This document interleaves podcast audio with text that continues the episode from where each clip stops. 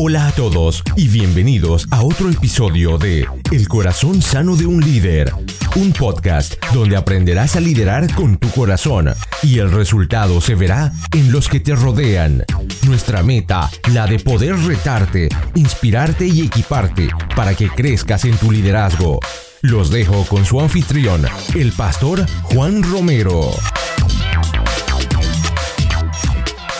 Desde la ciudad de Calgary, en Canadá, les doy la bienvenida al episodio número 48. Bienvenidos al corazón sano de un líder, donde equiparse no es opcional, es vital. Les habla su servidor y anfitrión Juan Romero y gracias por acompañarnos en este nuevo episodio. Nuestro invitado de hoy es Julio Navarro y en resumen estaremos hablando sobre el enneagrama y un tema un poco difícil para aquellos creyentes en Jesucristo, pero que por alguna razón este tema está tomando fuerza dentro del liderazgo cristiano. Hablaremos de los tipos de personalidades y cómo estas personalidades afectan nuestro liderazgo y la razón por la cual esta herramienta nos puede ayudar en nuestro crecimiento, en nuestro crecimiento de nuestro grupo, en nuestro crecimiento en la iglesia, en nuestro ministerio y en hasta nuestra propia empresa.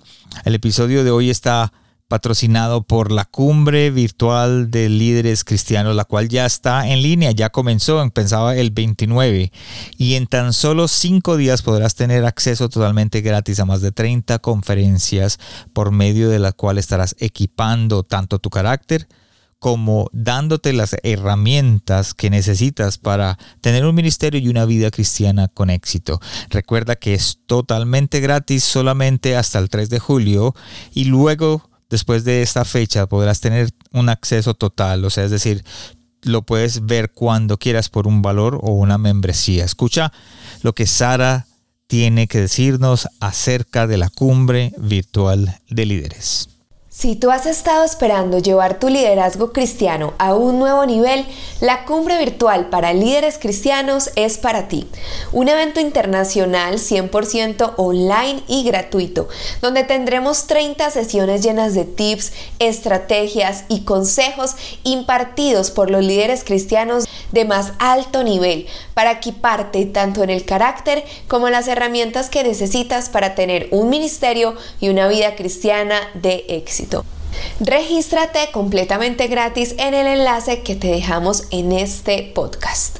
Así que no olvides ir a la página del corazón sano de un líder.com para que te puedas registrar totalmente gratis por estos cinco días, para que disfrutes de estas conferencias hasta el 3 de julio totalmente gratis. Y recuerda que por una pequeña suma, una membresía, vas a poder tener acceso todos los días del año a estas conferencias y aprender y recordar y volver a llenarte de todas las experiencias de los conferencistas. Así que no te olvides ir a registrarte al corazón sano de un líder.com.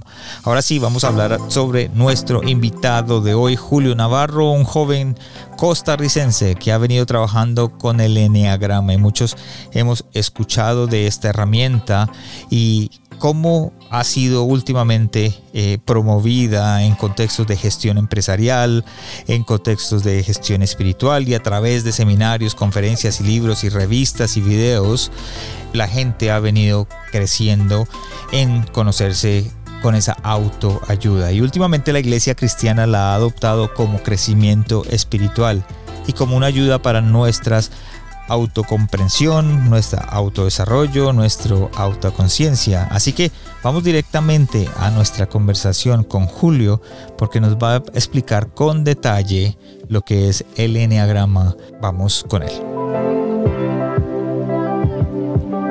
Gracias a todos por acompañarnos. Este es el corazón sano de un líder donde creemos que equiparse no es opcional, es vital. Y hoy tenemos un tema, creo que es un tema para mí, hablaba yo con, con mi invitado el día de hoy, Julio Navarro, y hablaba acerca del enneagrama y yo pensaba, digo, tengo que hablar con alguien acerca del enneagrama, alguien que me enseñe, porque yo estoy nadando en aguas panditas. Quiero darte la bienvenida, Julio, bienvenida al corazón sano de un líder.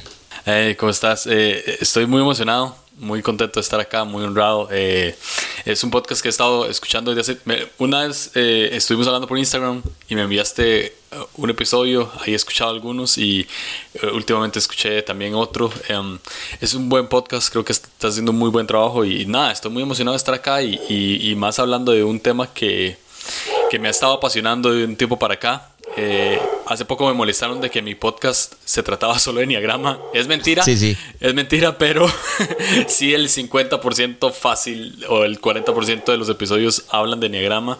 Eh, por una cuestión de la, de la temática de episodios, porque entrevisto a una persona por eneatipo. Entonces, obviamente, este, son, son nueve eneatipos, entonces forman nueve episodios más intro, ¿verdad? Y terminan siendo 15 episodios de Enneagrama.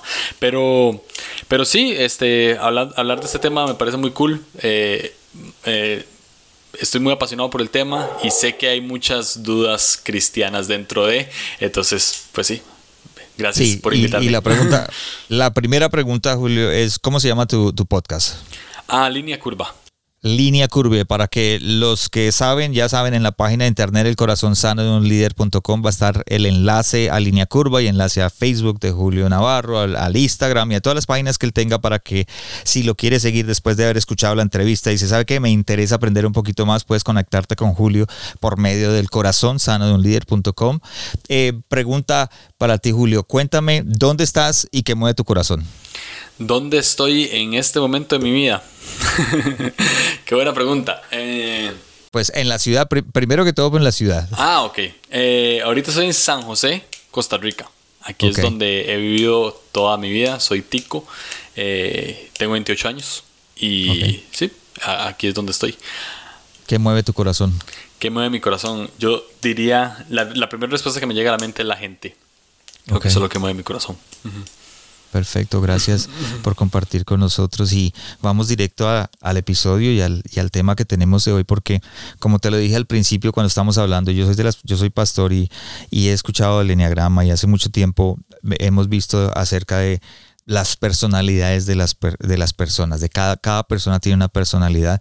Como pastor te puedo decir que he trabajado con gente diferente, que tiene diferente personalidad, pero también a nivel profesional como gerente y gerente regional y gerente eh, de empresa, eh, me ha tocado trabajar con recursos humanos acerca de las personalidades de la gente que trabaja. Y muchos de los pastores que me escuchan, estoy seguro, y muchos de la gente están, este, sabe que son los temperamentos, por ejemplo, el colérico, el melancólico, el sanguíneo, flemático, y creo que muchos tienen como base eso y lo enseñan en la iglesia y lo miran en la iglesia, pero no saben qué es el enneagrama.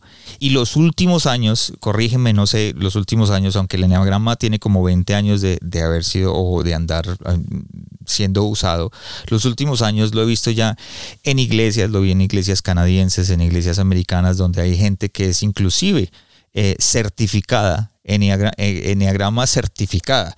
Y yo decía, bueno, ¿cómo nosotros podemos aplicar eso en nuestro liderazgo? Y en, nuestro liderazgo como pastor, nuestro liderazgo como líder de célula, como nuestro liderazgo si tengo una misma una empresa mía o como empresario, ¿cómo puedo aplicar eso? Entonces, primero que todo la pregunta, inclusive la gente lo está usando en, Hollywood, ¿cierto? Para, para, poder crear esos personajes, eh, para escribir esos personajes y todo eso. Lo están usando para, porque cada, cada, eh, cada persona tiene, es un personaje y, tiene, y nos podemos ver reflejados en ellos. Entonces se usan en esos contextos. Entonces cuéntanos un poquito del enneagrama y, ya que puse más o menos la, la el, plano de lo que íbamos a hablar, cuéntanos qué es el enneagrama, enséñanos.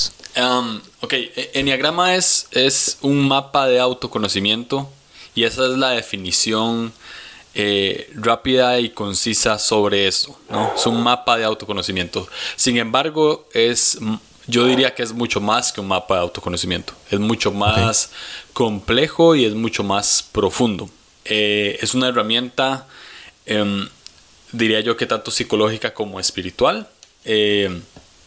Eh, que, ya ahorita vamos a, entrar un poquito más en por qué nos ayuda tanto de manera espiritual, pero este, es una herramienta psicológica. Eh, fue el símbolo del enneagrama, no, no hay un registro histórico de, de, de, dónde nació, de dónde salió, ¿verdad? Es como, es como la rueda o como la escritura, que no tenemos idea de dónde salió, nada más fue evolucionando durante el tiempo.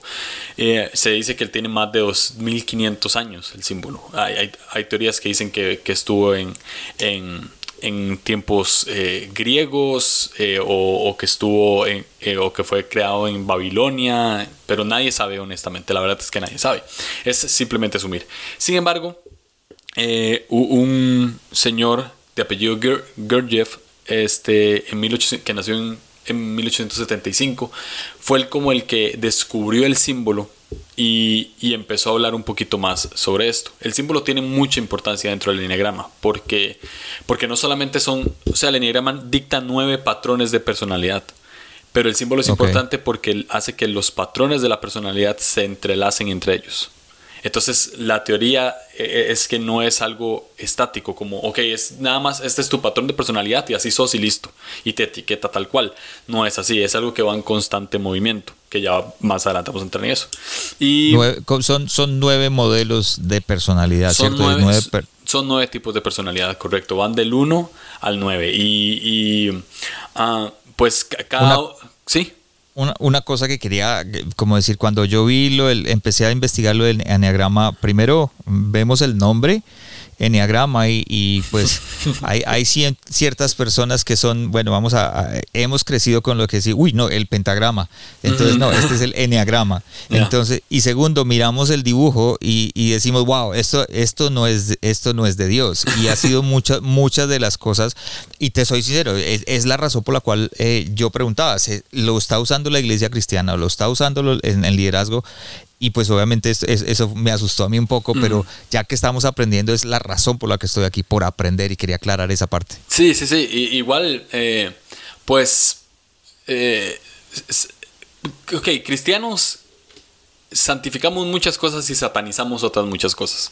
Exactamente. Y nos cuesta mucho tener un balance. Eh, un, símbolo de, de rayitas no necesariamente tiene que ser eh, satánico. Obviamente nosotros vemos el símbolo del enneagrama y decimos, no, nueve picos encerrados en un círculo, pues esto no, eh, eh, pero tiene toda una razón de ser y es, pues es un, se llama enneagrama porque es n de nueve y grama pues de qué forma el enneagrama, ¿verdad? Como, como esa estrella entre comillas de nueve picos se entrelaza entre sí.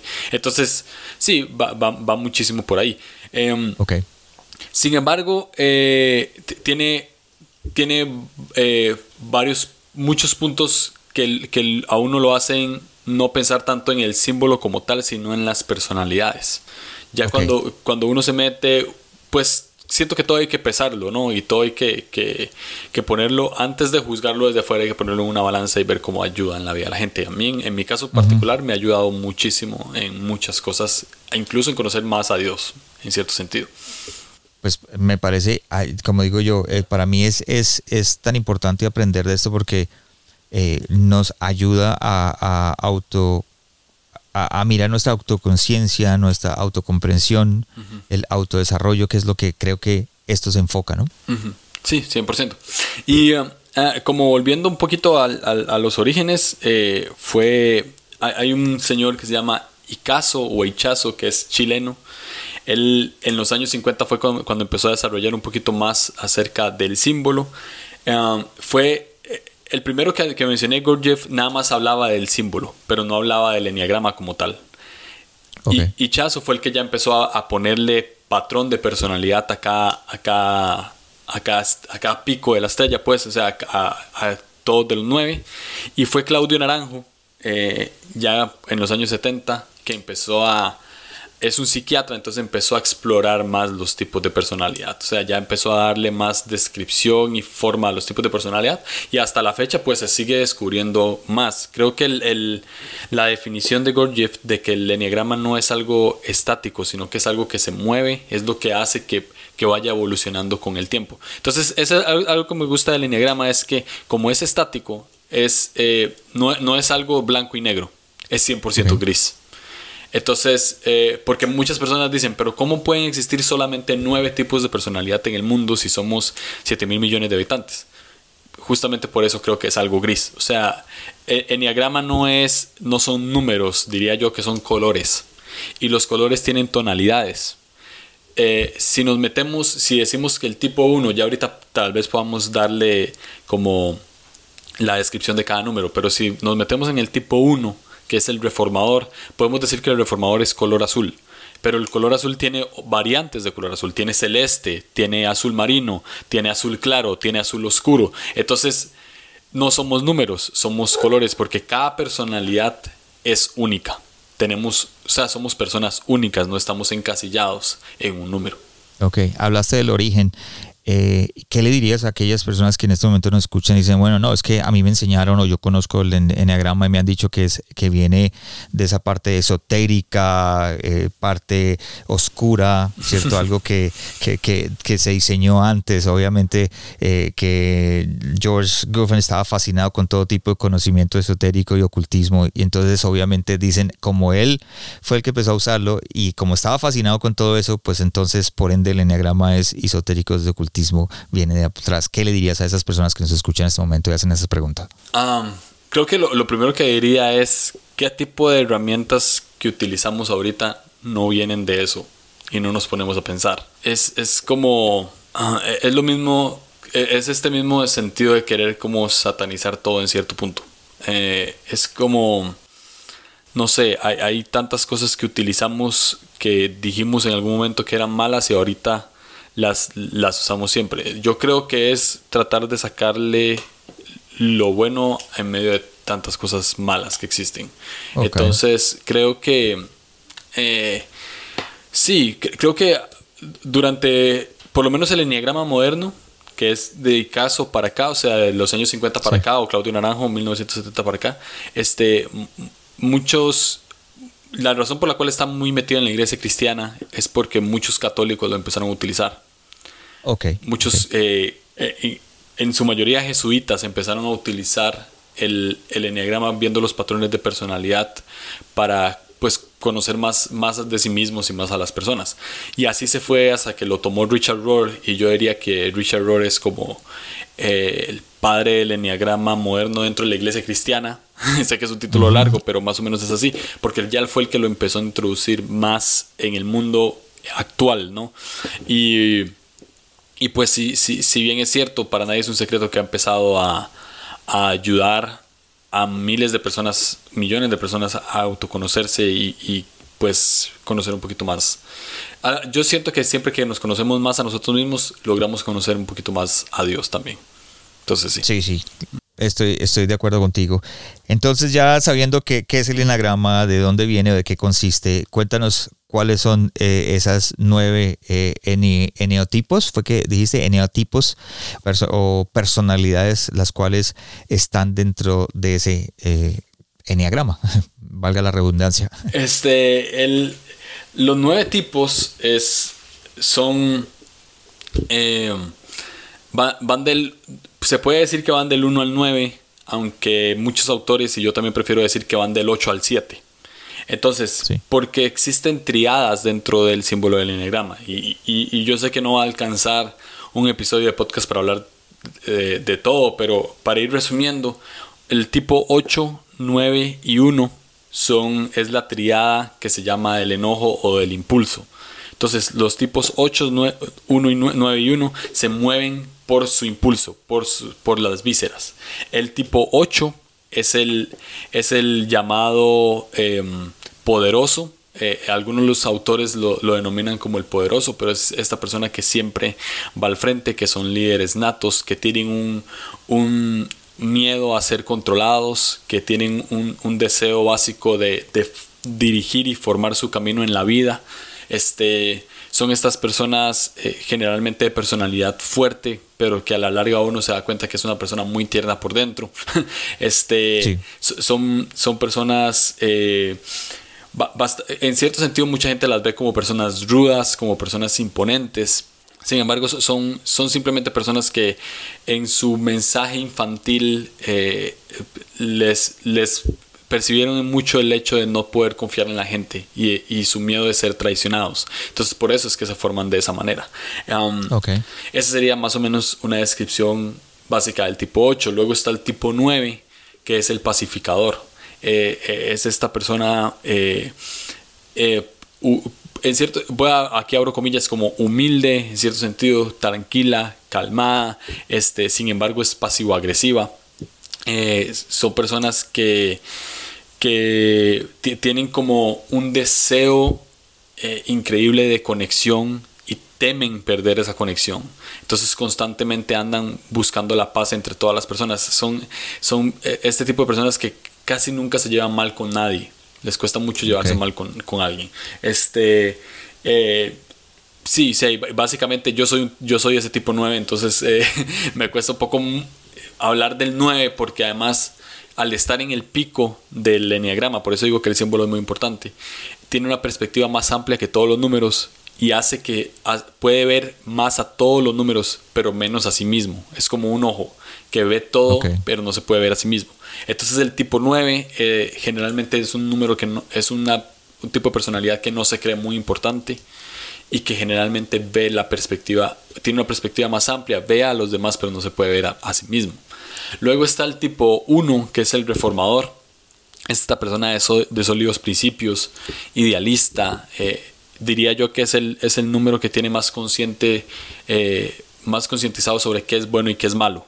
Este, son, son más que todo, son más blanco y negro. Son, eh, desean un mundo perfecto y su miedo básico es ser malos. O sea, tienen un deseo en su corazón de ser buenos, de ser buenas personas. Eh, entonces, todo lo ven de una manera blanco y negro, son muy perfeccionistas, son muy detallistas. Que obviamente todas estas descripciones nos pueden hacer caer en estereotipos, pero hay que ver siempre la motivación. Lo que el enegrama se trata de motivaciones, de por qué hacemos las cosas y no de las cosas que hacemos por fuera. Entonces, eh, sí, la motivación de un tipo 1 es ser bueno. Luego viene eh, los tipos 2, 3 y 4 que son la triada que se, que se llama la triada del sentimiento, la triada del corazón, la triada de las emociones. Son estas personas que se, se basan por medio de sus emociones.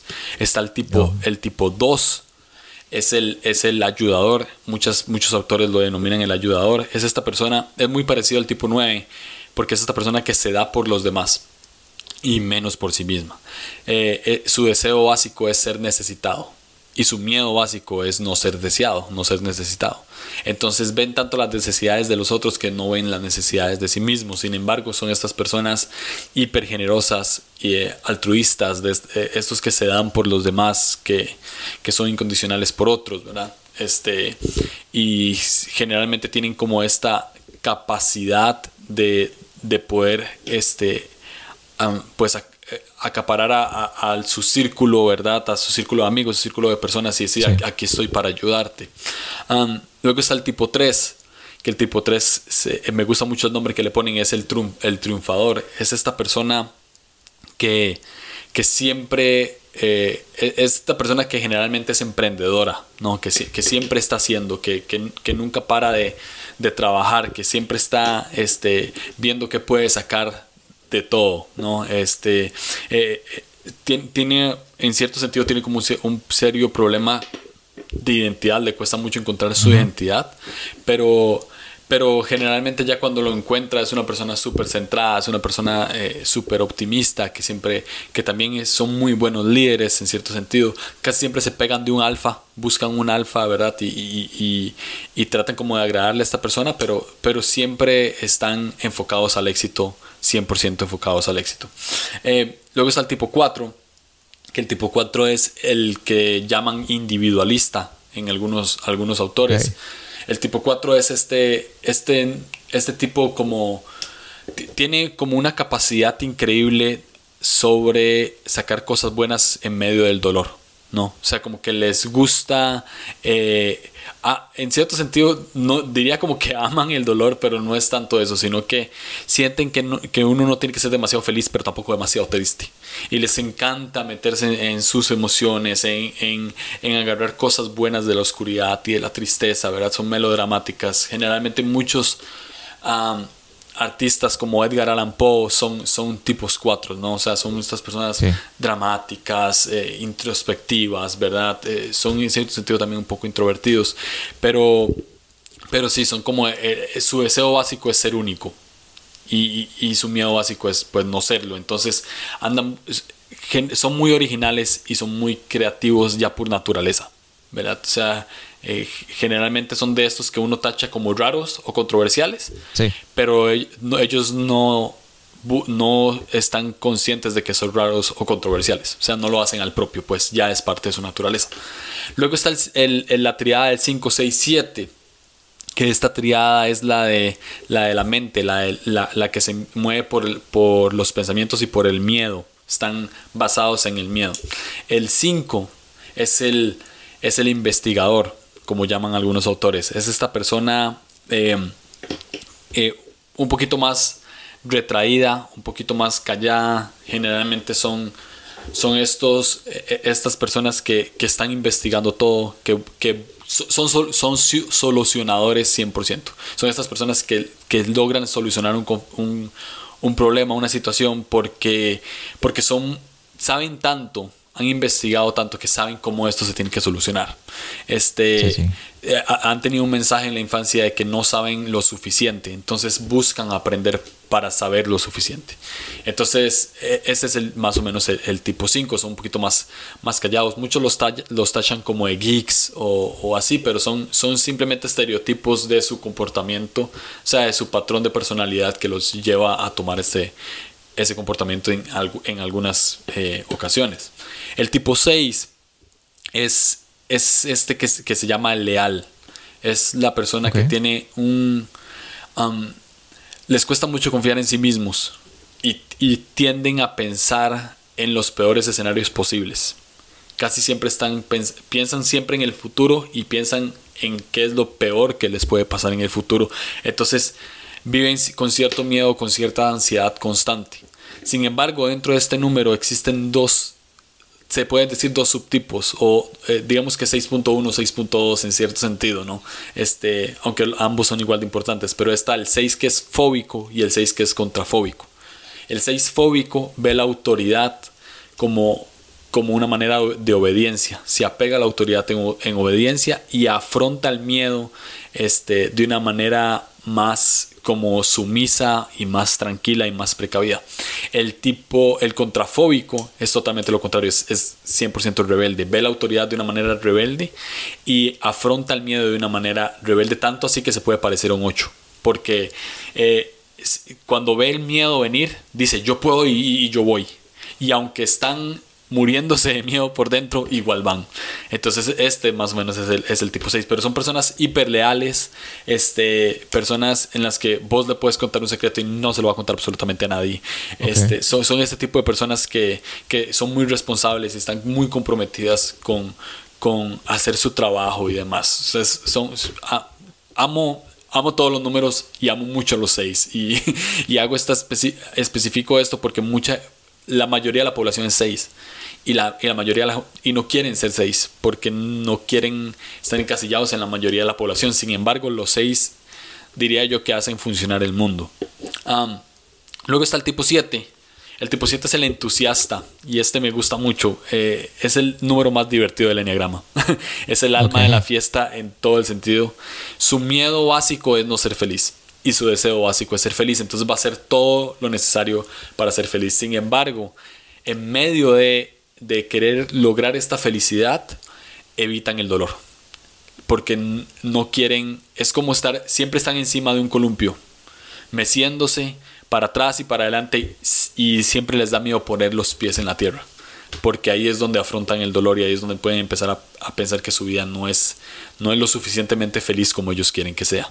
Entonces, eh, sí, más o menos estos serían de una manera rápida y una manera eh, más superficial, diría yo, estos son los, los nueve tipos que el enneagrama nos dice.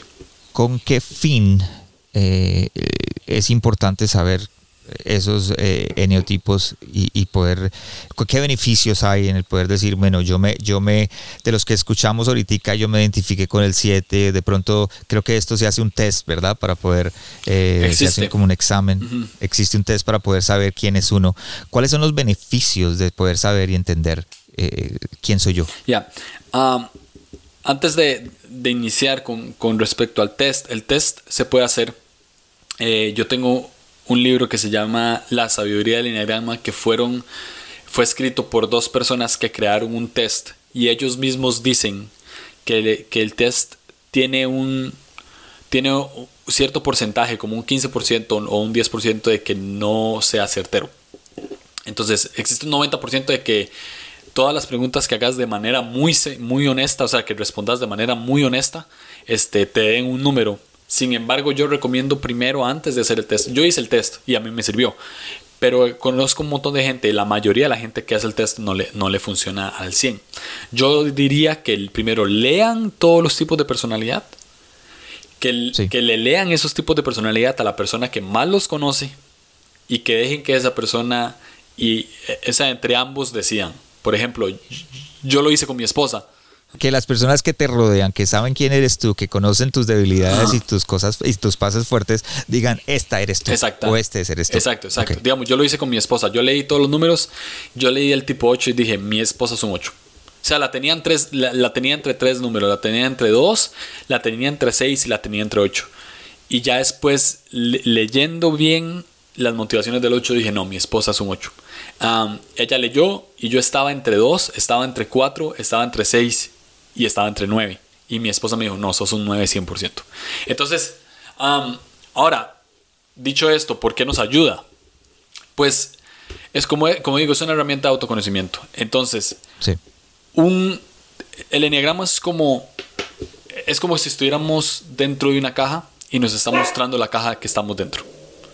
Y, y nos está diciendo cómo vivir con esa caja en la que ya estamos. O sea, ya, ya, ya ahí nos, ya, ya estamos encasillados en eso porque ya tenemos nuestra motivación desde el principio.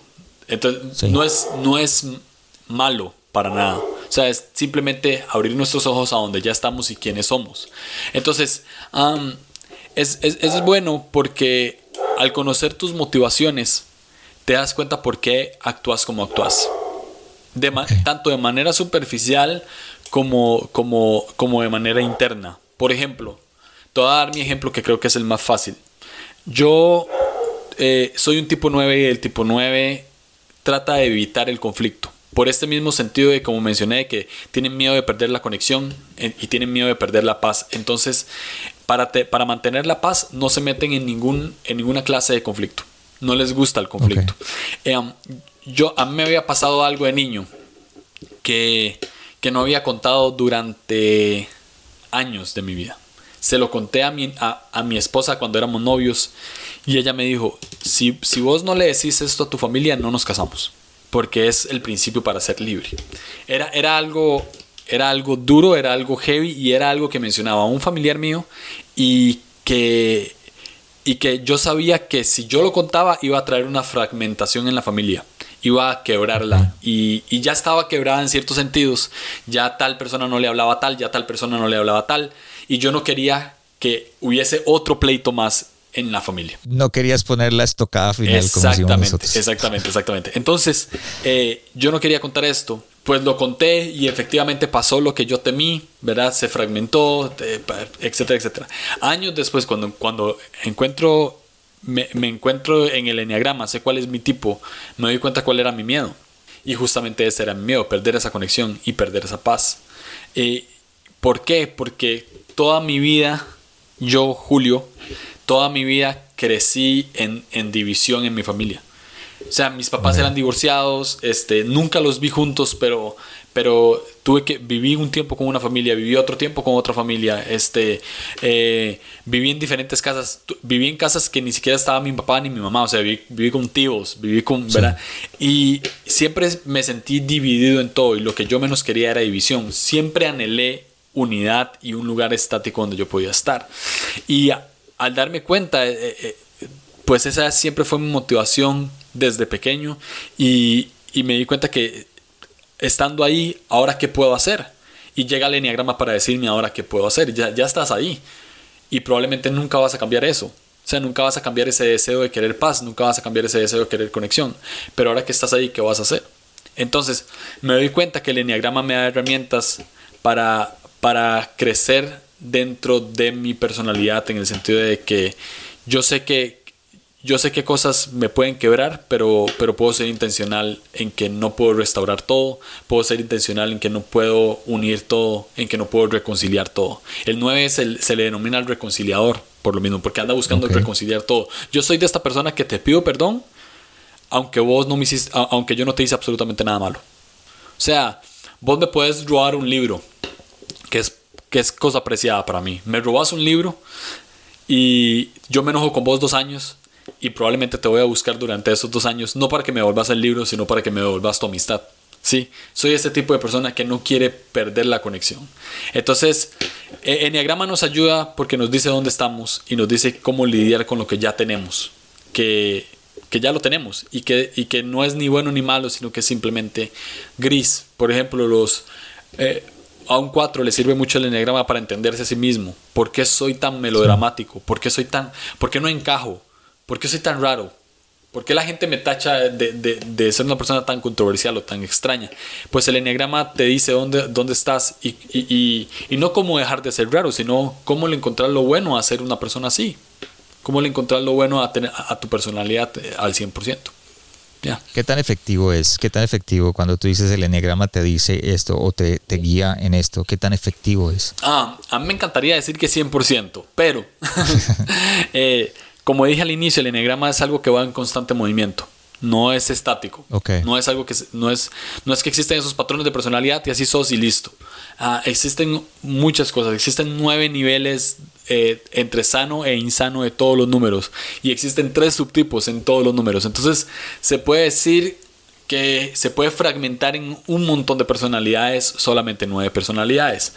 Ahora, es certero eh, yo diría, no sé si al 100%, pero, pero sí, sí pongo las manos al fuego a decir que es muy, muy certero. Muy, muy certero. Eh, más que todo cuando te das cuenta, cuando empezás a hacer cosas que, que los autores de libros eh, te explican que lo haces. O sea, ya te están diciendo que lo haces. O sea, es como, no sé, vamos a, a, poner un ejemplo. Eh, es esta, como el tipo, tipo 7 que es el alma de la fiesta, que siempre está buscando este, eh, la felicidad y, las mejores experiencias, ¿no? Y, anda buscando cómo, cómo, tener mejores experiencias cada vez, cada vez más, porque nunca se sienten insatisfechos. Ah, cuando un tipo 7 lee en, el lee en el enneagrama, lee este tipo de definiciones, dice, ah, yo me comporto así por esto. Y, y, qué puedo hacer? Porque nunca estoy satisfecho. Entonces el enneagrama te dice, ok, tenés, porque también vamos ahí, eh, el, el enegrama son flechas que se entrelazan entre sí. Entonces, un tipo 7, por ejemplo, tiene una integración a 5 que lo hace centrarse y poner los pies en la tierra. Entonces los hace calmarse y dice, ah, ok, entonces yo puedo utilizar esta integración que ya tengo para, para poder afrontar el dolor una vez y sé que no está mal afrontar el dolor y no tengo que ser feliz todo el tiempo. Existe la tristeza también. Entonces, e, el enegrama logra esto. Y ahora que mencioné integración a 5, todos los números tienen una flecha de integración y desintegración. Tienen una zona de estrés y una zona de seguridad. Em, no sé si quieren meterte esto, pero es, algo bastante, eh, pues, interesante necesario y, a la vez complejo, pero por ejemplo, el, los tipo 1 que son tan estructurados y tan cuadrados en cierto sentido, tan blanco y negro, tienen una integración al, al, tipo 7, que es este que estoy hablando, que es súper feliz y que es súper... Tienen esta integración al tipo 7 en lo que dice, aunque no todo es blanco y negro, yo puedo divertirme también, puedo relajarme también. Entonces, va más o menos ahí. O sea, todo se entrelaza. las, los números se entrelazan entre sí. Al final, al final podemos, o sea, tenemos una motivación que no cambia, que es nuestro eneatipo, pero al final podemos bailar hasta en cinco personalidades por nuestra flecha de integración, desintegración y otras cosas que se llaman alas, que son los números que tenemos a la par. O sea, todos tenemos parte de cada uno. Es decir, todos no, no, no hay un dominante como, o hay un dominante como tal, pero todos tenemos parte de uno hay un, de los Hay un, hay un dominante 100% en tu motivación. Okay. Si, si, sos un tipo 3, tenés, tenés la, 100% la motivación de un 3. Pero vas a tomar características en zona de estrés o en zona de desintegración, vas a tomar características de un 9. Y en zona de seguridad vas a tomar características de un 6. Y vas a tomar características de tus alas que son 2 y 4, en caso de que seas un 3. Pero nunca vas a cambiar tu motivación de 3. O sea, haces lo que haría un 9, un, 6, un 2, un 4, pero con la motivación siempre de un 3. Y, yo sé que esto es hablar como en, como en arameo, pero, pero más o menos. ¿eh? Entiendo, sí, y, sé que es, es, es, más profundo de lo que estamos tratando de hacer en este momento, porque en realidad lo que estamos tratando de decir es meter el enneagrama y todo lo que hemos o se ha hecho en tantos años en menos de una hora. Eh, yo sé que es difícil, pero yo dije algo al principio y dije, eh, he empezado a ver pastores, he empezado a ver líderes en iglesias y, pastores y gente que se certifica en el Enneagrama. ¿Qué beneficios hay de traer el Enneagrama a la iglesia? ¿Cómo, cómo ayuda a la iglesia cristiana en este momento? Um, pues, pues, es una herramienta, es una herramienta de autoconocimiento como cualquier otro, otra herramienta de personalidades. Eh, lo que yo creo que sucede con el Enneagrama es que es, es, por lo menos es la más certera que yo he conocido y es la más, eh, sí, es como la más eficaz en la que es, eh, me he metido. Um, pero existen otras, otras y yo diría que el enneagrama es como una de las, de las, de las mejores para conocer las motivaciones de las personas. Ayuda mucho en la iglesia porque vos puedes decir, tengo este, esta persona en la iglesia, este, no sé, digamos que un tipo 8. Tengo esta persona en la iglesia que es, que, que es bastante rebelde, que siempre quiere ser la autoridad, que siempre quiere tener el control de todo, que no deja que los demás eh, controlen o, deja que muy pocos controlen las cosas, que le cuesta mucho confiar en la gente. Y honestamente no sé qué hacer con esa persona porque siento que no, que no me está dando valor a la iglesia o lo que sea. Ah, cuando uno ve en el enneagrama que existe este tipo de personalidad, que es la del tipo 8, y que el tipo 8 tiene un montón de atributos tiene un montón de cosas, eh, de virtudes, de cosas positivas, de que son líderes natos, de que no les cuesta liderar para nada, de que no les cuesta tomar decisiones, de que, de que son las personas más directas que existen, de las personas más directas, que personalidades más, más directas que existen en el, en el enneagrama, que son de, estos, de estas personalidades dominantes que, que logran ir al frente y llevar a todos al frente, que a pesar de todo a pesar de la imagen que pueden dar por fuera, son súper tiernos y suaves por dentro y que además tienen una habilidad impresionante de ser generosos sin querer recibir absolutamente nada a cambio, porque los ocho generalmente son estos que pueden trabajar horas extras y, no reclamar absolutamente nada. Este, cuando te das cuenta de que no solamente tiene cosas malas, sino que también tiene cosas buenas, decís, ah, ok, ya entiendo esta persona. Ahora quiero entender por qué es así. Y te das cuenta que es que, que es que de niño de niños, pues, pues como decimos en Costa Rica, recibieron palo. Este, fueron en cierto sentido rechazados y traicionados o, percibieron que fueron traicionados por su figura materna. Entonces decís, ah, ok, entonces la percepción que esta persona tiene de Dios sobre traición y sobre desconfianza puede venir de ahí. Y podemos empezar a trabajar con eso. Entonces, así con todas las personalidades, así con cada número del enegrama eh, para, a un pastor le puede servir para decir, sé por qué esta persona actúa como actúa y sé en qué plataforma ponerla a servir. Por ejemplo, eh, un, tipo 1, que son de los, de los que son más organizados y más estructurados. Esta persona fácil, fácil, fácil me puede llevar, eh, no sé, las finanzas de la iglesia o fácil, fácil me puede llevar la, logística de la iglesia. Puede, puede, puede hacerlo. O sea, vamos a ver, todos los números lo pueden hacer pero el tipo 1 tiene una facilidad más grande por hacer esto, por, por, por crear equipos de una manera más estructurada. Entonces, sí, básicamente en eso le puede ayudar a, las iglesias. Muchas iglesias lo están utilizando ahorita justamente por lo mismo. Y dicen, ah, tengo un tipo, tengo un tipo 3 y que los tipo 3 o los tipo 7 a veces son estos showmans, ¿no? O sea, son estas personas que se pueden parar en una plataforma y abarcar la...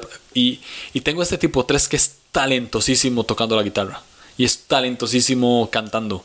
Ah, amén, puedo tener este 3 en, en, plataforma porque le da una energía a la gente que no le da otro, otra persona. Entonces, sabes cuál es, cuál es la virtud de esta persona y decís, ah, ok, la puedo poner en esta plataforma. Y además sabes cuáles son sus debilidades y, y pues también ver cómo se pueden convertir en fortalezas. Hablaste de que tú y tu esposa lo hicieron y obviamente, ¿cómo podríamos ponerlo a nivel pareja? Mm. Es muy interesante. Eh, mucha gente me dice, yo, yo a veces hago hangouts en Zoom, o sea, como que envío un enlace Zoom y se me meten 25 personas y, y, les hablo de Enneagrama y, hacen, hacen preguntas y conversamos. Y siempre sale la pregunta, ¿cómo hace, mi número se puede llevar mejor con otro número? Siempre. Y mi respuesta siempre es no. Todos los números se pueden llevar con otros números porque todas, todas las personas se pueden llevar con otras personas. Eh, el, número de Enneagrama no, no, tiene que etiquetar en, ah, este soy, soy un 3 y la verdad es que los 7 me van a caer mal. No, no, no, no es así. O sea, eh, relaciones van a funcionar cuando sepan identificar cuáles son sus debilidades y las puedan convertir en fortalezas y cuando sus fortalezas le saquen el mejor provecho. O sea, las relaciones siempre van a, siempre van a funcionar cuando, cuando cedamos a, la demás, a las demás personas. Ahora, el enneagrama nos sirve un montón a entendernos. A yo entiendo a mi esposa, mi esposa es un 8 y yo la entiendo. Ya entiendo por qué actúa así. Ya entiendo por qué a veces me da una respuesta que yo creo que es agresiva, pero simplemente es porque ella es así, es su personalidad. Y ya ella me entiende a mí como un tipo 9. Ya ella entiende por qué yo siempre quiero... Eh, somos muy opuestos, eh, más que todo cuando nos enojamos con gente. Cuando un 8 se enoja con una persona, esa persona merece el castigo. ¿Sí? Merece ser castigada y yo no lo voy a hablar, nunca lo voy a hablar y nunca lo voy a ver. Los 9 somos más... Es totalmente lo contrario es yo creo que yo soy el que merezco el castigo, no la persona. Entonces, este, eh, busquemos la reconciliación, ¿sí? Entonces, eh, ella, ella me ha conocido más y ha entendido por qué yo ando buscando relacionarme, por qué me cuesta tanto el conflicto, por qué me cuesta tanto, eh, por, qué, me cuesta tanto no perdonar. O sea, vamos a ver, perdonar es básico en la vida cristiana, pero, pero yo a veces nunca no, no, no pienso en las consecuencias de los actos de otras personas. Nada más digo, pobrecitos, merecen mi perdón y listo. Entonces, e, e, ese tipo de, cosas, ella las entiende y yo la entiendo a ella. Y, he podido también entender a otros amigos que tienen otro, una, otra personalidad y digo, ah, ya sé por qué esa persona actúa como actúa.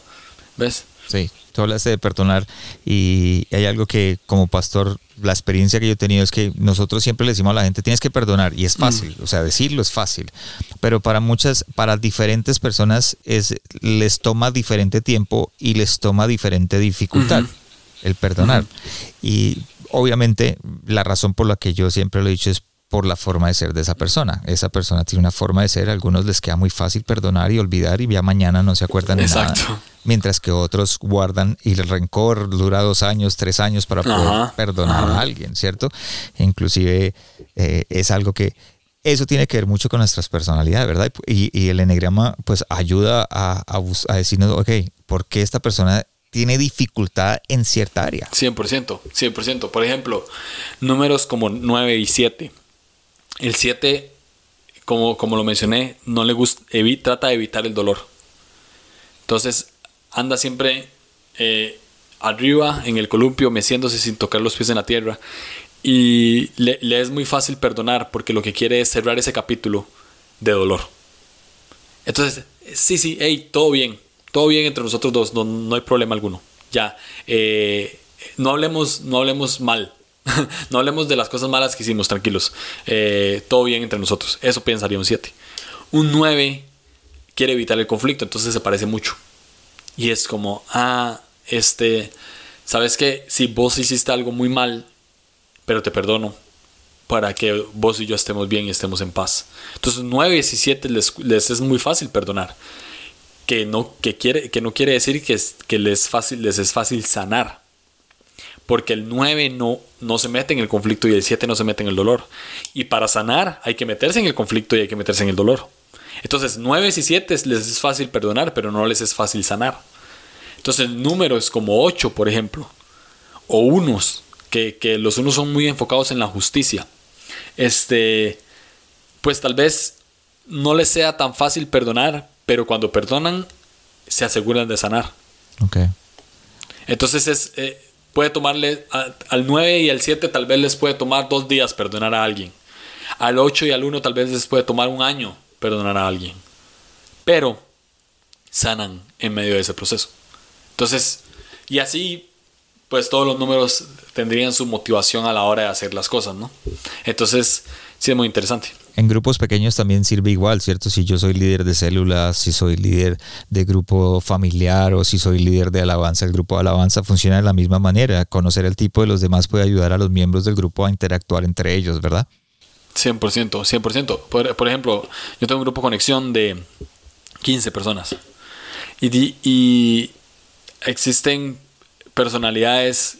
eh, ya cuando uno se mete en el enneagrama es, es- cuesta mucho no querer pensar en la personalidad de la persona, ¿no?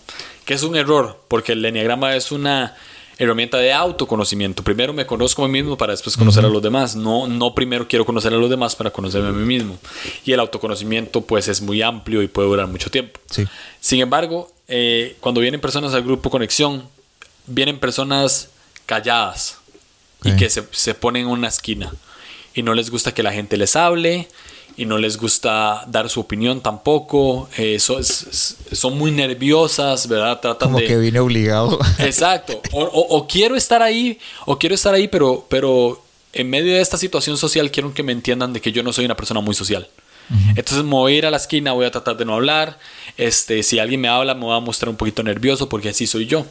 Entonces, a veces como líderes decimos, hey, yo necesito que esta persona hable, yo necesito que esta persona participe, yo necesito que esta persona se involucre, yo necesito que esta persona salga con nosotros y se quede hasta, medio hasta medianoche comiéndonos una hamburguesa en McDonald's, Sí. no que se vaya a las 8 de la noche. Yo lo necesito, pero tal vez no estamos entendiendo la personalidad de este, de, de este, de este muchacho o de esta muchacha, que lo más probable es que sea un tipo 5 por su personalidad. Y que es- está bien así, y ella quiere, y ella quiere o él quiere ser así. Eh, el enneagrama nos sirve para entender por qué esta persona actúa de esa manera y no tener que forzarla absolutamente nada. Y más bien ayudarle en su proceso en cómo puede ser, porque a veces los cinco dicen, no, es que yo no puedo ser buen líder porque yo no me llevo bien con la gente. Pero tiene una flecha a 8 que los hace que los hace poder ser buenos líderes y ser sociales. Entonces, cuando tengo un 5 en mi, en mi grupo conexión que no cree en su capacidad de ser líder, le puedo mostrar el enneagrama y decirle, ok, mira, esto es así y en tu personalidad tenés estas situaciones. Y esa persona probablemente me va a decir, sí, tengo estas situaciones. Y en estas situaciones vos puedes ser líder. Entonces, así con, con otros tipos, existen los, por ejemplo, si entra un 2 Sí. a mi grupo conexión. Y es esta persona que siempre está enfocada en querer ayudar y ayudar y ayudar y, es- y decimos, oh, ok, ok, esta persona puede hacer todo por nosotros. Pero no nos estamos dando cuenta que es que está buscando la necesidad de ser necesitado. Y, a- y al final está haciendo cosas para ser amado. Y lo que yo le puedo enseñar a, a una persona como tipo 2 es, hey, yo disfruto mucho tu ayuda. Tu virtud de generosidad la amo. Me encanta que seas generoso. Pero no te amo porque sos generoso, te amo por ser quien sos. Exactamente, o sea, como que te, te amo porque eres hijo de Dios. Exactamente. Y, y- y eso lo centra. Y eso lo centra en el, Claro. en el sentido de no necesito hacer cosas para ser amado, ya soy amado. Sin embargo, mi personalidad me va a llevar a hacer cosas, pero porque, porque soy amado y está bien. Y me gusta ser generoso, pero no tengo que ser generoso para ser amado. ¿Sí? Sí. Entonces, en nuestros grupos, grupos, grupos pequeños sirve mucho para conocer a las personas y para amar a las personas.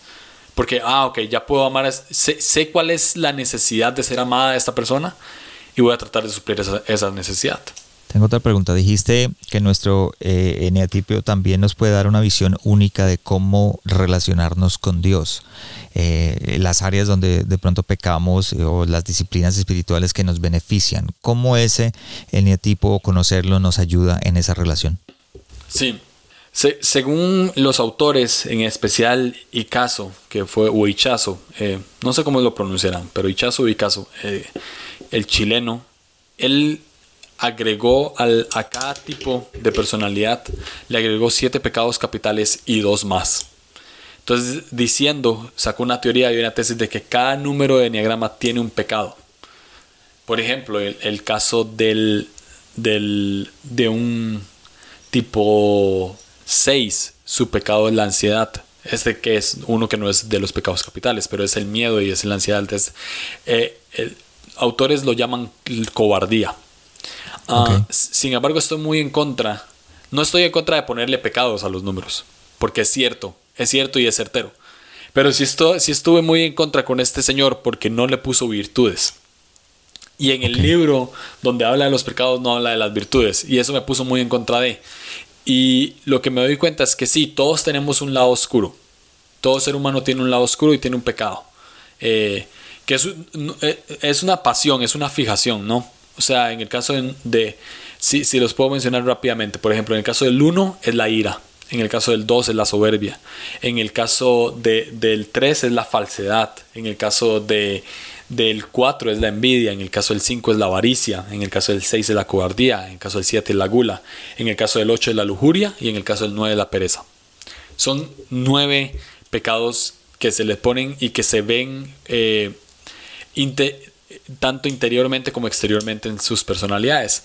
Sin embargo, yo soy cristiano y yo creo que todos hemos sido creados a imagen y semejanza de Dios.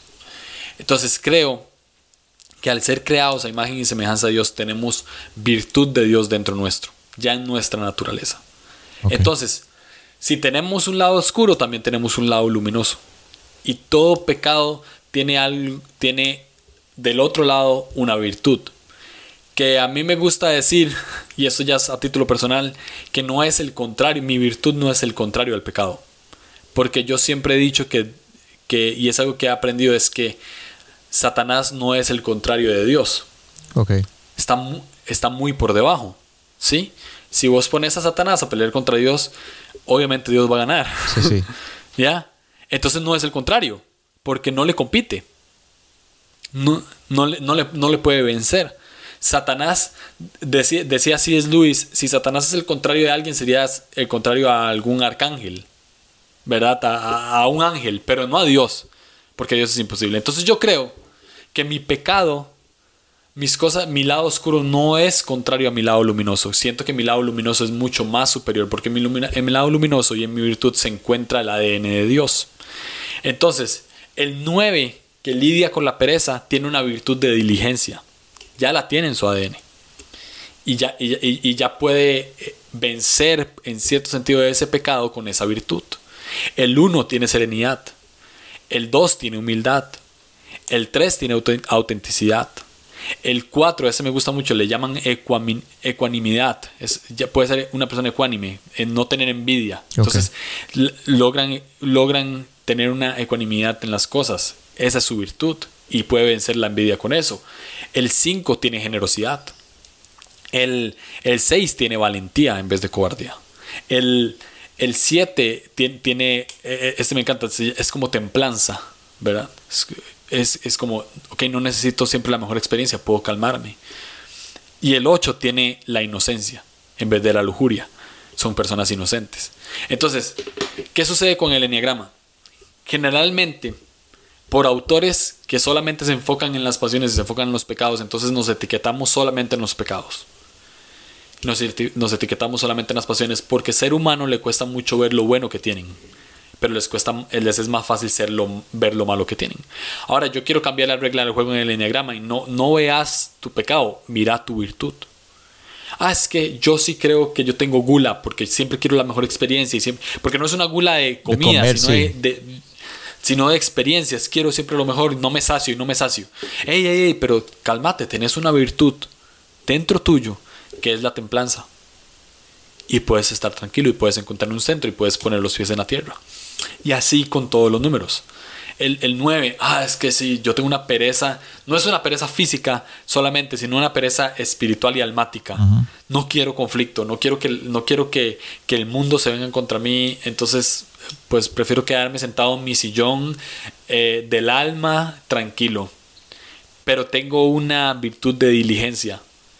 Puedo ser responsable y puedo afrontar, afrontar el conflicto y solucionar ese conflicto de una manera diligente, no de una manera perezosa. Entonces, así con todos los números, no vean su pasión por encima de su virtud, porque la virtud está muy por encima de la pasión, no es contrario, es superior. Sí, yo, sí, yo, digo, yo digo, yo tengo un dicho, Dios nos cableó a todos diferentes. O sea, nos puso cables diferentes y, y creo que la manera de relacionarnos con Dios va de acuerdo a cómo Él nos, nos cableó. Y, y este sería de pronto una herramienta muy buena 100%. para poder entender la forma en que fuimos cableados o fuimos hechos y poder relacionarnos con Dios. Tengo dos preguntas para llegar a las, al final o a las cinco preguntas que siempre hago al final del, del episodio. La primera pregunta es, eh, dijiste que haces hangouts y la gente te pregunta acerca del enneagrama y todo eso. ¿Cuál es la pregunta más frecuente que te hacen con respecto a, a ese, a- a- al enneagrama? Me hacen varias, pero creo que una de las, de las más recurrentes es ¿por qué no me gusta mi número? Wow. ¿Por qué, por qué no me gusta ser quien soy? Y la, la respuesta siempre es la misma, es porque no estás viendo, como lo mencioné, no estás viendo tu virtud, estás viendo lo malo que tenés. Entonces, todos los números tienen cosas buenas y cosas malas. Y, hay co- y también tienen cosas que creemos que son buenas y cosas que creemos que son malas. Y no necesariamente lo son. Entonces, siempre me preguntan, ¿por qué no? eh, soy un 1, pero no, la verdad es que no quiero ser un 1, quiero ser un 5. Y, ¿verdad? Y, es, pero, pero es que no sos un 5, sos un 1, no puedes cambiar tu motivación. Lo que puedes hacer es trabajar en tu, o sea, trabajar en, en base de tu, eh, con base a tu motivación, o sea, por qué haces lo que haces. Entonces, esa es una de las preguntas. Y la otra pregunta es si puedo cambiar mi número. O si puedo, o si puedo tener dos números.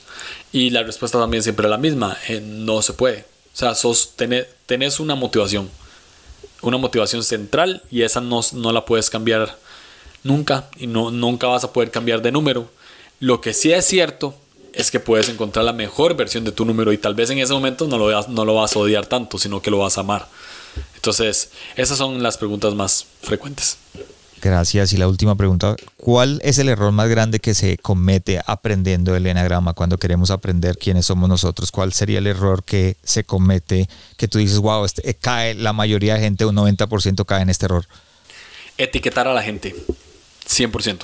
Wow. Ah, cuando Ponerle una estampilla en la frente, como decimos. ponerle, ajá, y, y decir, ah, esta persona eh, es un 1 y como es un 1, entonces es una amargada.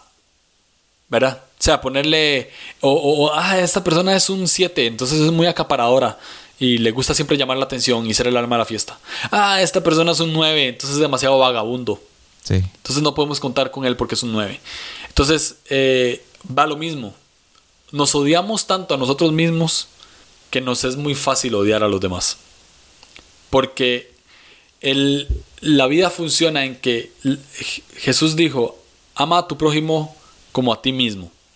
Si no te amas, no vas a poder amar a otros. Entonces, ¿qué, es- qué nos sucede con el enneagrama? Que solo vemos los defectos de, la, de las personalidades, pero no vemos las virtudes. Entonces, etiquetamos a la gente.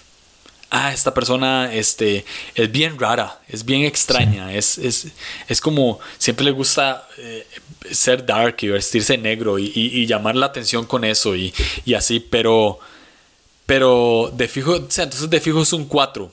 Y qué pereza, un- qué pereza estar aquí con un 4, ¿no? Y, y es como, dude, eh, todo esto que estás diciendo es porque probablemente tampoco te aceptas a vos mismo y te cuesta mucho aceptar a la otra persona. Y la estás etiquetando con un montón de estereotipos y no la estás queriendo conocer. Entonces, errores más comunes que cometemos en el enneagrama, uno es ese, es ver solamente los defectos de las personalidades y no ver las virtudes, porque lo vemos en nosotros mismos. Y el otro defecto es taguear a las personas, etiquetar a las personas. Como, ah, esta persona como se viste bien y siempre está enfocada al éxito, fijo es un 3. Y no queremos profundizar, tal vez no es un 3, tal vez es un 7 o tal vez es un 8 que andaba en una reunión de negocios, Sí. se vistió bien, ese día se rasuró, se hizo la barba o, o- o ese día se, se maquilló y, sal- y salió bonita y entonces decimos es un 3. No, no, no es así. Se trata de motivaciones, no se trata de cosas superficiales. Entonces sí, esos son las dos, los dos errores puntuales que veo Ok, perfecto. Gracias, Julio, por, por acompañarnos el día de hoy. Y como siempre, llegamos a las cinco preguntas al final del episodio que creo que nos va a ayudar a todos a ver una perspectiva diferente tuya y obviamente de pronto tienes algo que nosotros queremos y aprendemos por medio de esas preguntas. Entonces, la primera, de los hábitos que tienes diariamente, ¿cuál es el que más ha afectado tu liderazgo? Uh, qué buena pregunta. De los hábitos que tengo actualmente, ¿cuál es el que más ha afectado mi liderazgo? pasar mucho tiempo en el teléfono. Definitivamente afecta mi liderazgo. ¿Por qué? Porque a veces no me preparo lo suficiente por estar tan metido en redes sociales o en juegos del celular o qué sé yo, en, algo, en otras cosas, pues en entretenimiento. Entonces, Sí, de hecho, e, este mes estoy, no estoy ayunando, porque no me gusta utilizar la palabra, sino que me di un break de Instagram porque me di cuenta, más que todo en cuarentena, o sea, me di cuenta que estaba pasando seis horas en Instagram, no en el teléfono, en Instagram. Y dije, no, men, esto no puede ser. Entonces, cuando me di cuenta de eso, dije, no, no, no, ya tengo que, tengo que cerrar un rato esto y tengo que enfocarme. Entonces, sí, Sí, sí, entonces he tratado de cambiar el hábito, por, estoy leyendo más. En vez de pasar seis horas, pero no, no estoy leyendo seis horas, mentira, pero sí. este sí estoy, sí estoy leyendo un poquito más que antes, aunque sea, al menos. Perfecto, gracias. Segunda pregunta, ¿cómo te estás preparando para el siguiente paso en tu llamado? Obviamente no sabemos cuál es el, en dónde estás en tu llamado en este momento, pero te estás preparando para él. ¿Cómo te estás preparando? ¿Qué estás haciendo? Ah, en este momento... Mmm, lo que estoy haciendo es tratando de, ser más sensible a la voz de Dios y a la voz de mi esposa. Eso. Eh, siempre filtro. Eh, siempre filtro la voz de Dios. Y esto va a sonar tal vez hereje para algunos, ¿verdad? Pero siempre filtro la voz de Dios por medio de, mi esposa. Porque ella es mucho más sabia que yo. y, mucho más. Eh, sí, mucho más centrada. Y me conoce conoce mis motivaciones, entonces sabe cuando tengo una mala motivación y sabe cuando tengo una buena motivación. Entonces, eh, siempre voy avanzando, pues, porque creo que Dios es un Dios de luz verde hasta que da luz roja, no al revés, no un Dios de luz roja hasta que da luz verde. Entonces siempre voy avanzando, siempre voy haciendo cosas, pero, pero veo esa luz amarilla o esa luz roja que me dice, ok, este no es el camino y generalmente lo veo por medio de, de, mi esposa. Entonces, la razón por la cual me preparo es agudizando mi oído a la voz de mi esposa y a la voz de Dios en cierto, en cosas pequeñas, ¿no? O sea, a veces hay cosas superficiales en las que siento de parte de Dios hacer algo y eso me, me ha ayudado en mi obediencia. Yo soy de los que creo que y, esto siempre lo he enseñado, lo tiene uno que aplicar no solamente en el liderazgo como pastor o en el liderazgo como líder de ministerio, pero también en el liderazgo en la empresa. Uno debe tener, debe tener a alguien cerca que te conoce, que sabe quién eres tú, porque a veces a nivel pastoral estamos tomando decisiones de pronto en nuestra carne o a nivel ministerial estamos tomando decisiones en nuestra carne y si es a nivel eh, empresario, si tienes una empresa o si tienes un o si eres líder en una empresa, a veces tomas decisiones eh, en, en tus propias emociones o como con vísceras, y alguien tiene que estar alrededor de uno con esa eh, banderita blanca diciendo, mira, eh, estás haciendo esto mal o estás haciendo aquello sin sentirse uno que está perdiendo la autoridad o sin sentirse que uno está perdiendo el enfoque de lo que está haciendo. Simplemente esas personas que te aman y que te dicen en qué estás fallando. Reconocen, esas personas que te aman, reconocen tu talón de Aquiles pero también, pero también reconocen sus, eh, sus fortalezas. Entonces sabes cuándo estás tomando una decisión en lo débil o estás tomando una decisión en la fortaleza. Así que es necesario tenerlo y te felicito que estés escuchando a tu esposa porque creo que es la persona que más conoce. A mí también me pasa lo mismo. 100%. Pregunta número tres, ¿cuál fue el último libro que leíste o el que recomiendas a otros líderes? ¿Que leí por completo o que estoy leyendo? Bueno, el que, el que te haya afectado, diga, sabes una cosa, eh, todo líder debe leer este libro. Ah, hay, varios. Eh, el último que leí fue Danza Divina de Richard Rohr. Y, estoy leyendo ahorita simplemente Cristiano de, de N.T. Wright. Y estoy leyendo también uno de C.S. Lewis, pero esta es más novela que se llama El planeta silencioso o algo así. Sin embargo, yo creo que el que más recomiendo cualquier libro de C.S. Lewis. creo. Mero cristianismo, gran divorcio, um, este, incluso las crónicas de Narnia, del 1 al 7. Este, o sea, tanto los que son mera teología como, como mera fantasía, eh, pues, pues sí, sí, recomiendo mucho los de, los de C.S. Lewis. Y me gusta mucho Paul Young, um, escritor de La Cabaña. Entonces, libros como La Cabaña, como Eva, son libros que recomiendo mucho. Um, la encrucijada incluso. Y hay uno que se llama Mentiras que creemos sobre Dios, que no estoy totalmente de acuerdo con todas, pero me gustan mucho los libros que, que vamos a ver, que destruyen, destruyen mi percepción de mi fe. Como que la de, sí, que de, construyen mi fe. Ajá, que, o como que construyen mi fe. Como que yo decía, yo creo que esto es así y leo algo y, y me pone otra perspectiva de decir, ah, ok, tal vez no. Entonces, sí es Luis logra mucho eso y Paul Young también. Entonces, recomendaría libros de, de ambos. Sí. Ok, perfecto. Gracias. Pregunta número cuatro. ¿De quién o de quién estás aprendiendo en este momento? ¿De, de quién estoy aprendiendo en este momento? Además de mi esposa, que es la persona con la que más eh, constantemente aprendo. Um, estoy aprendiendo mucho de... Tengo, tengo un círculo de amigos cerca. Este de los cuales aprendo mucho. Y son podcasters también. Este, de, del, eh, uno se llama Sam Niembro y Benjamín Enríquez. De ellos aprendo demasiado. Son host de un podcast que se llama Catálisis. Eh, son increíbles, pero en cuestión de amigos, o sea, cuando tengo una necesidad, puedo hablar con ellos, aprendo mucho de ellos. Y tengo, tengo otros dos amigos, Héctor y, Rick.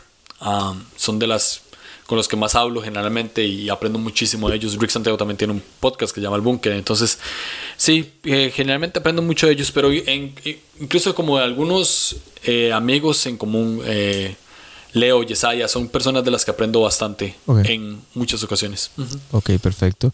Y la última, si tuvieras, si estuvieras frente a ti mismo, pero unos 20, 15 años atrás, ¿qué te dirías o te aconsejarías para enfrentar tu llamado? Hace 15 años tenía 13. No parece, yo sé. Pero. Entonces pongámoslo, hace, entonces pongámoslo hace 10 años. Ah, igual creo que a los 13 me podía decir algo. Pero. Eh, si lo veo cuando, cuando tenía 18, que fue cuando conocí a Jesús. Este. Me diría. Que, que no tengo que, que reconciliar todo.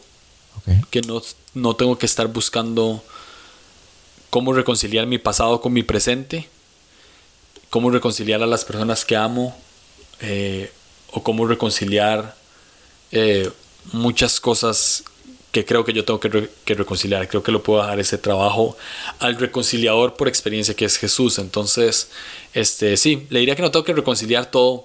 ¿Y por qué tiene que ver esto con mi llamado? Porque, porque me hace desenfocarme en apuntar hacia el futuro queriendo arreglar el pasado. Y el pasado es algo que tal vez yo no puedo arreglar. Entonces, tener mi mente allá no me hace, no me hace tener mi mente en el futuro. Entonces me diría esto para enfocarme más en el futuro y enfocarme más en el presente y ver cómo trabajar en eso. Que me cuesta mucho trabajo porque en mi eneatipo se enfoca más en el pasado. Eh, pero, pero sí, diría como más o menos eso. Ok, gracias Julio. Y ya para terminar, ¿qué le dirías a esas personas que piensan que el eneagrama eh, de pronto eh, carece de fundamento cristiano, de tradición cristiana y que eh, no le van a dar la oportunidad. ¿Qué le dirías ya para terminar? Le diría que muy probablemente estás consumiendo otras cosas que, que también carecen de, de, fundamento cristiano. Entonces, dale una oportunidad, así como le das una oportunidad a cualquier otra cosa que carece de fundamento cristiano, porque si bien es cierto, el enneagrama, no lo mencionamos al inicio, pero el enneagrama tiene como como está fundamentado sobre las tres religiones más importantes, ¿no? judaísmo, cristianismo y, islam. Y se puede sacar de ahí, pues, que tienen una base cristiana, ¿verdad? Sin embargo, yo no me, no me, no, me, fijaría tanto en eso, sino me fijaría en, lo que la, en cómo es una herramienta psicológica que me puede ayudar y cómo puedo ver a Dios en medio de eso. Entonces, eh, lo, lo que sí le diría es, traten de ver a Dios en medio de esos nueve neatipos. Okay. Arriesguense un poquito a ver a Dios en medio de esos nueve neatipos, porque Dios tiene las nueve características positivas de cada neatipo. Mucho más que esas, muchísimo más. Pero, pero se puede ver a Dios en medio de eso. Y, Y sí, eh, no soy una persona que se autopromociona mucho, pero, pero tengo una serie de Enneagrama y en el último episodio justamente hablamos de eso. De hecho, el episodio se llama El Eneatipo de Dios. Entonces pueden meterse ahí y ver cómo es que se ve Dios en cada eneatipo. Pero sí, le, le, diría como, deje de ver Netflix un momento, deje de, de, de, ver cosas que tampoco tienen fundamento cristiano y, pues déle una oportunidad al Enneagrama. Estoy seguro que, que puede ayudar a, a tu vida. Ya. Gracias Julio por, por, estar con nosotros y aquellos que nos escuchan, si crees que este episodio ha sido de bendición y ha sido de crecimiento para ti, compártelo en las redes, compártelo con aquellas personas que de pronto lo necesiten, aquellas personas que de pronto quieren aprender un poquito más del Enneagrama. Gracias Julio por estar con nosotros. No, gracias a vos, fue un honor, me encantó. Gracias por habernos acompañado esta semana en el corazón sano de un líder. Espero que lo que escuchaste el día de hoy haya sido de crecimiento para tu vida. Visítanos en nuestra página de internet elcorazonsanodeunlider.com donde podrás suscribirte en iTunes, Spotify, Google Play o en cualquiera de tus plataformas favoritas. También nos puedes seguir en Facebook y en Instagram como El Corazón Sano de un Líder y no olvides compartirlo en tus redes sociales. Les habló su anfitrión Juan Romero. Te esperamos la próxima semana y recuerda, lo mejor está por venir. dormir.